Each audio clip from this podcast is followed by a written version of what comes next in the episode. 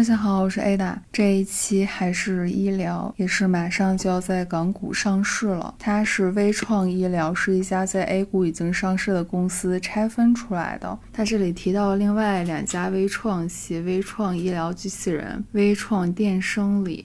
其实我觉得，就是国家对于这个医疗方面的态度比较开放，比较支持，所以大家在融资方面就会比较顺利。微创医疗公告说，每两百股可认购一股微创新通的预留股份。新通医疗它现在其实只有一款产品商业化，而且时间也并不长，所以可以说就是被市场看好啊。这个里也写到，它上市前最后一轮融资吸引了高瓴、青石资本等。而且他从交招股书到过遴选非常的快，而且他当时去做产品申请的时候，因为是医疗产品嘛，也是走了绿色通道。而它的主要方向就是 TAVI 手术，这个手术费用其实特别高，和这个传统的比，而且病人需要严格的指标筛选。这个使用的瓣膜，它的寿命可能也会比较短一些。我因为这个手术本身对病人的伤害比较小，有的人会咨询，但是医生也拿不准，因为这个还是比。较新的，拿不准这个东西它能用多少年。嗯，万一它这个 时间比较短的话，这病人本身年龄比较大，他可能就还要进行二次手术。所以目前只是针对那种不用可能就不行的高风险的病人，但是在欧美已经开放可以去针对低风险的使用了，这个就更专业了，就不谈了。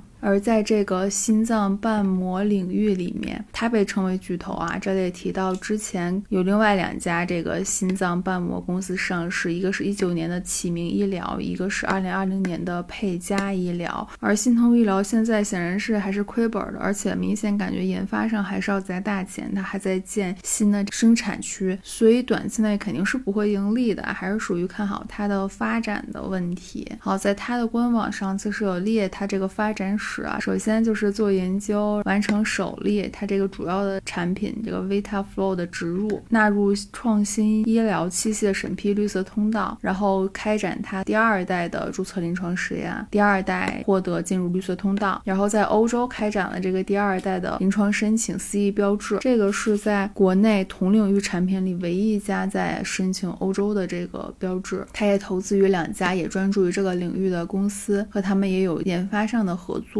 在去年的时候，它除了完成首次公开发行前投资以外，它也是从阿根廷获得了上市许可。其实泰国也申请通过了，它也在申请其他的。等一下在招股书里会有它最新的产品的进展说明。而在临床解决方案里面介绍了什么是严重性主动脉狭窄，这个对于非医学专业的还是比较重要的。尤其官网上有图，你比较容易去生动的理解这个东西，以及它这个治疗选择是什么样。样的原理，这个治疗方案一般是手术和吃药，有这个传统的 SAVR 手术，还有创新性的 TAVR 手术，就是心通医疗所在的这个领域。然后它这个可以通过不同的地方进入，进入干嘛呢？看这个图，它是把它的产品导入，导入之后到它适合的地方之后，就把它打开，就把这个窄的地方给撑开了，应该就是这样。感觉在医疗公司看到了一些物理操作，然后就来看它的招股书。书我们主要看它的行业概览，因为我真的对这个行业更不了解了。它是医疗的一个更细分的领域嘛，以及这家公司的业务，还有和控股股东的关系，它是从微创医疗拆分出来的嘛。在行业概览里面，首先介绍了这个心脏病的分类，是结构性心脏病、冠心病、心律不齐和心力衰竭。这个心脏病导致死亡的人数占全死亡人数比例很高啊，而这里这个结构性心脏病我也是第一次听说啊，它本身确实是一个新的概念。而这家公司所研究的心脏瓣膜疾病就是一种结构性心脏病，它涉及四个心脏瓣膜及主动脉瓣、三尖瓣、二尖瓣和肺动脉瓣，其中一个受损或有损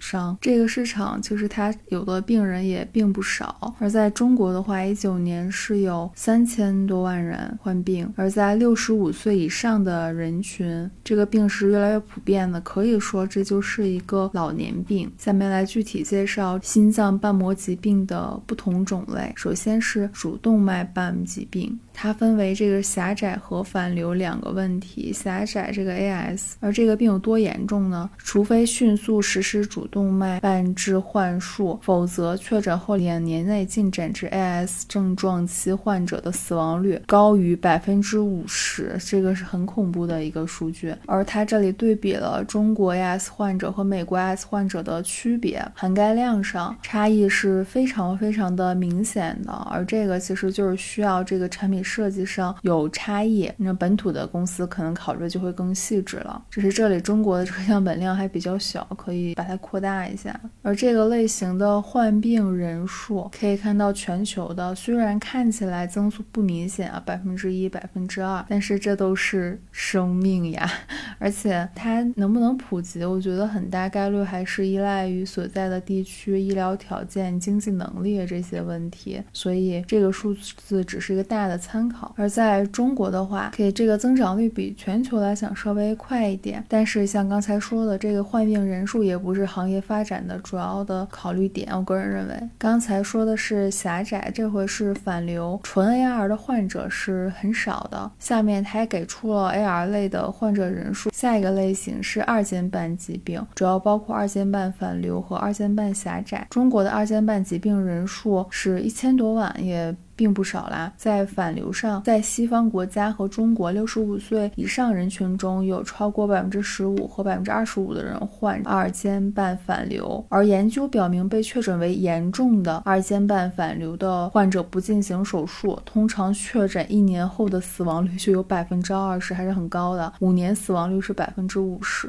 这种话题就有点沮丧。这也给出了 MR 的患病人数，中国的患病人数。下面是三尖瓣疾病。在一九年，中国 TR 患者人数达到九百多万，而这一类有效治疗方法难度非常高，手术挑战比较多。到现在为止，欧洲仅有三种商业化的 TTV 修复产品，而且这三种产品都没有在美国和中国获得批准。下面开始进入治疗行业的说明。这个在官网上写到过，它是可以通过药物以及手术，而主要这个外科手术就分为传统的开胸，还有微创瓣膜手术等。类型，下面是针对各个类型来说它的治疗的方法。首先是主动脉瓣疾病的治疗，TAVI 已经成为治疗重度主动脉瓣狭窄患者的方法之一了。特别是针对没有办法进行传统的 SAVR 手的患者，是在不断的被官方认可，从只能给高风险到变成给中风险、低风险都可以用，可见是不断被认可了。那预计中国监管部门可能也会有这样的趋势，这也是它的一个发展。的潜力，未来可能也会允许低风险，因为目前是只有高风险是允许的。他担心的问题在前面资讯里其实也已经提到过了。而下面对传统和 TAVI 进行了一个比较，传统的手术因为它开胸手术就是更具有侵入性，伤害性就可能比较强，而 TAVI 是一种全球先进的 TVT，这个过程上伤害是比较小的。前面那个图示上看你会感觉更明显一些，然后手术时间相对而言也短一些。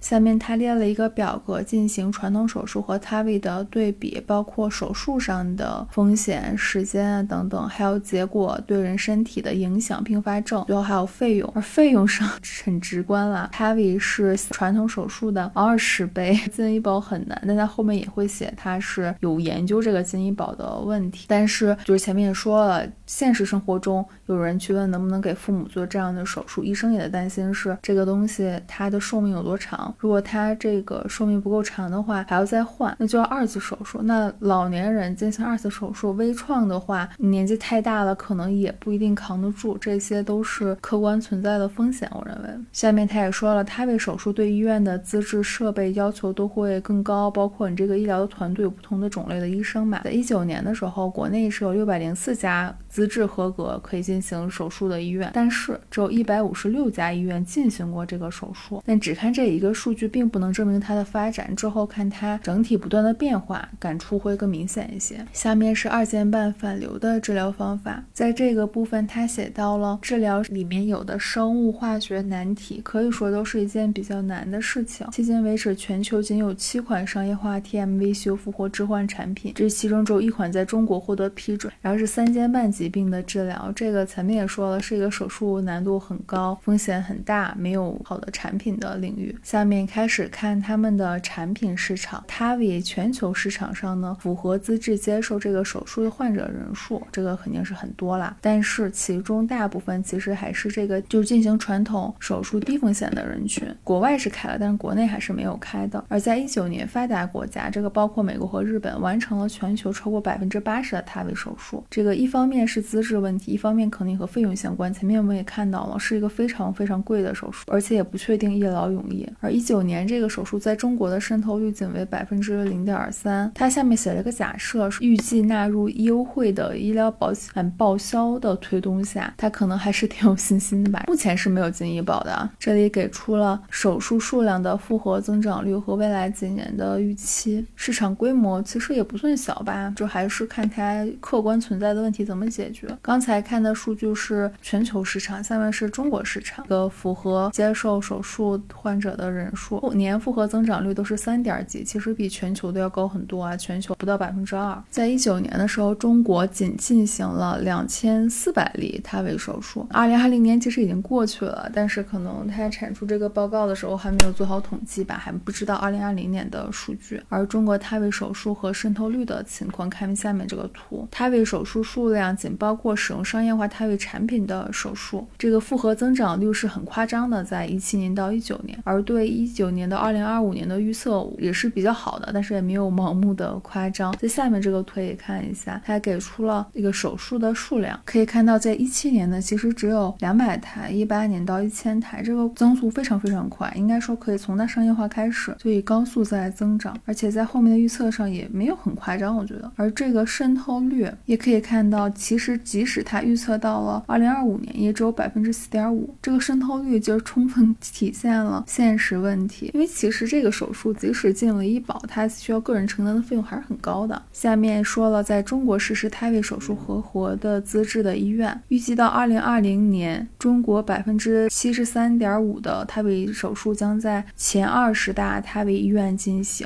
年已经过去了，结果还不知道。这个图表给出了中国和资质进行胎位手术医院及医院的渗透率。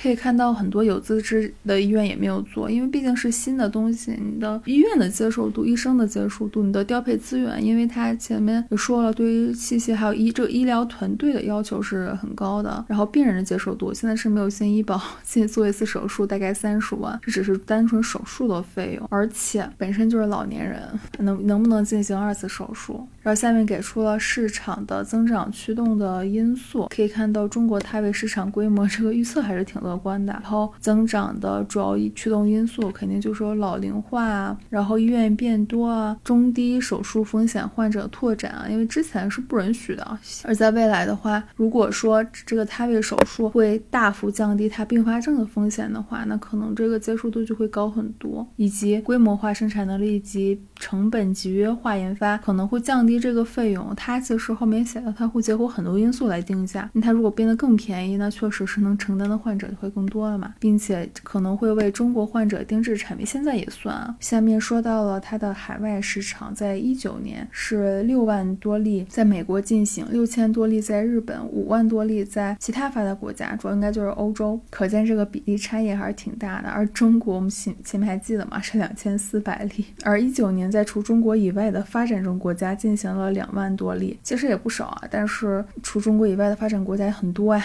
人口也很大。然后最后看它的竞争格局，在这个市场上，它不是只有它一家的。这里给了一个对比，比如之前上市的启明医疗，然后还有几家我不知道。可以看到他们所在的阶段是否已经进入到了商业化，还是还在注册。然后药监局批准的时间，可以看到在二零二零年其实有两款是新批准的。然后有一些很具体的专业的解释啦，比如它的材质、它进入的方式，因为这些和患者的体验是直接相关的。最后看价格，眼镜。大跌，没想想到差这么多。给出价格的几款里面，可以看到新通医疗的这个产品不到二十万，而其他的几家最贵的有将近四十万。嗯，现在这些指标我是看不出他们具体的水平差异的，可能还是 要专业的人士才理解吧。而且它定价低到后面也会说，也是在不断的为希望能进医保做准备。而下面给出的是中国进入临床实验或商业化阶段的主要泰瑞产品的临床试验结果，比较 难受了，因为这里面包括三十天死亡率、三十严重卒中致残、一年死亡率。都是很难过的数据，这里也可以看到它确实在这些指标上也有一定的优势，但这个样本量感觉都不是很大。还有它产品的特点优势，这是比较专业的了。下面说到一个 TMV 市场，这是个啥呢？TMV 市场是针对二尖瓣反流的，是比较难的一个领域。一九年仅不到百分之一的这个患者接受了手术的治疗。而全球的市场其实也不小，但是可能属于受技术产品的限制。而在二零二零年六月获得药监局批准的 MetriClip 是唯一一款获得批准在美国、欧洲和中国商业化的 TMV 修复类的产品。下面的图也列出了他们的批准情况，还有他们的方法。可以看到，国内只批准了一款，这个也不是他们的一个主要的的领域了。进入它的业务模块，它的这个图里面显示自主研发。产品的组合以及它们的进展，可以看到主动脉产品。其实就是他们主要的产品了。现在唯一商业化的 VitaFlow 一代，然后还有辅助手术进行的产品 L White、L Plus。可以看到，除了在国内上市以外，已经在阿根廷和泰国成功注册。辅助的产品一样也是在阿根廷和泰泰国成功注册。而二代现在是正在注册中，已经进入绿色通道。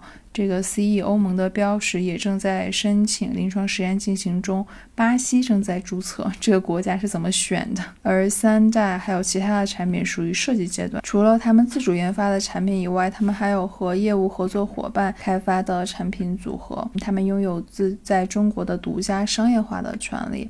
这个合作的产品就是是针对二尖瓣的产品，还有三尖瓣的产品。可以看到是与他在官网上说的投资的两家公司的合作，CCA Medical 和 Volcare，目前都属于临床前的阶段。所以可见，它确实还是发展的早期啊。关于他们自己的产品，截止到二零二零年七月三十一号，已经卖出了八百七十二套 VitaFlow，平均商业化首年每个月超过七十套，很贵的啊，一套将近二十万。对于这个研发能力，我觉得毫无疑问，因为这个确实是高精尖，是你没有办法做太多水分的。除了团队，还有这里写到的专利数以外，嗯，它其实也写到拥有一个由心血管领域全球顶尖科学家和医生组成的国际科学咨询委员会，这几个医生在后面其实有介绍，都是很厉害。在它的制造上还是挺出乎我的意料的，是这个人工主动脉瓣的生产工艺是比较复杂的，是必须由经经验丰富的技术人员手工操作，目前无法用机器替代。而到七月三十一号，是拥有三十名能够完成缝合任务的全职技术人员，有一种定制的感觉。在国际战略里面，除了我们看到的阿根廷和泰国以外，它其实有计划未来两年在俄罗斯来注册这个 VitaFlow，就是一代的这个产品。而 VitaFlow 二代除了进行 CE 标志注册，正在进行临床实验以外，还要在新兴市场，包括阿根廷、巴西、韩国、俄罗斯、泰国、印度等推销产品的注册。而且在海外合作上，新通医疗是少数几家在国际领先的权威学术会议上发表病例研究的中国企业之一，感觉好厉害呀！而在提高效率上，这里提到是已经委托第三方在上海建造新的生产区，可以感受到现在都是在疯狂砸钱发展，所以它肯定一时半会儿我觉得是盈利不了的。又详细介绍这个产品组合，已经大概看过了，详细的我也不懂就跳过。关于操作程序，可以感兴趣可以自己读一下，在招股书里还写了这个临床实验相关的很多内容，如果你专业感兴趣的话，可以读一下。到后面来介绍它的制造设施和生产能力。可以看到，它商业化生产的产能、产量和产能利用率，一八年是没有产的哦。从一九年，这个产能是六百多套，到二零二零年截止到七月份的七个月为止，变成一千两百多套，这个提升很快。这里说到，主要还是因为合格的缝合工人人数增加，而且改进了这个缝合技术，所以这个产能提高，真的是一个定制的产品即视感。但是产能利用率是下降，就是卖的这个效率变低嘛，主要还是由于新冠。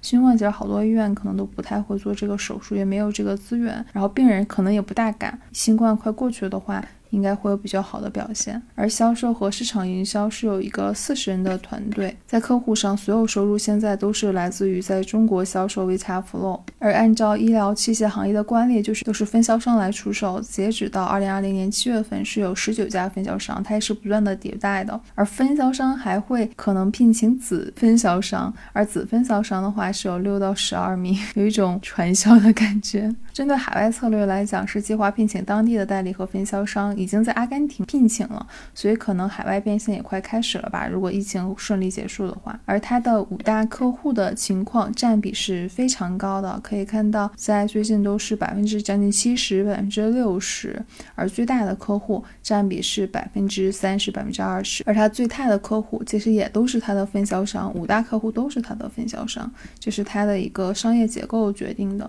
而在和分销商合作上的时候，这个协议的要求写的也比较全面，如果以后后你可能会分销的话，你可以了解一下。而分销商是每个月下单两到三次，其实结合它分销商的数量，其实挺多的。虽然子分销商可能二十多个，再结合它卖出去的产品数量，累计卖出八百多套，其实单次下单应该是很少了。客看客单价在一开始的接受度就是不太容易的。然后在定价上，它其实写到考虑了超多因素，以患者为导向，以及他做了很多的这种市场研究，就是医院、医生、意见领袖，以及考虑是否能纳入医保目录，还还有。竞争对手的价格，可能进入医保才是它的最终目的吧。所以现在的定价是不到二十万。还记得前面对手多少钱吗？他们是认为自己有成为首批或纳入中国医保保险目录的他为产品的潜力。今年我感觉没什么希望啊。原材料和供应商主要的原材料为牛心包，这是它和其他一个不同的地方。我记得还有另外一个是猪心包，还有这个合金配件。这个猪心包还是从澳大利亚进口的。嗯，它后面还是有很多其他可替代，但我不知道为什么还要进口。而另外那个合金是。从德国采购的。下面看它五大供应商的详情。它现在那个牛心包也可以从微创级